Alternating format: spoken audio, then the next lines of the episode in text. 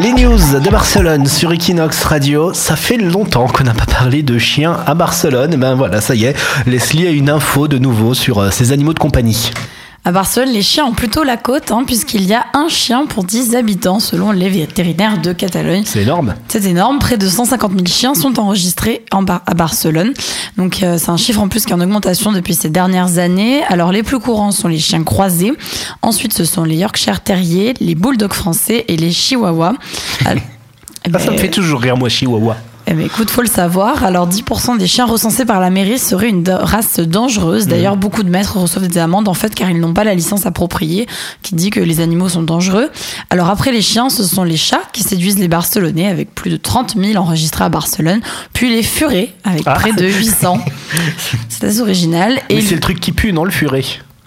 Ou je confonds avec le putois, peut-être. tu confonds avec le putois peut-être. Le furet sent bon. Je crois qu'on avait déjà eu cette discussion dans cette émission un jour sur la différence entre Oui. le furet et le putois. Parce que sur le site de la mairie, tu peux adopter des furets. Il y a la catégorie chien, chat. Eh bien sûr, c'est pas pour rien, vu que c'est le troisième animal le plus courant à Barcelone. Et il faut prendre en compte tout, quand même que beaucoup de propriétaires ne vont pas faire identifier leur animal car il ne sort quasiment pas de leur appartement.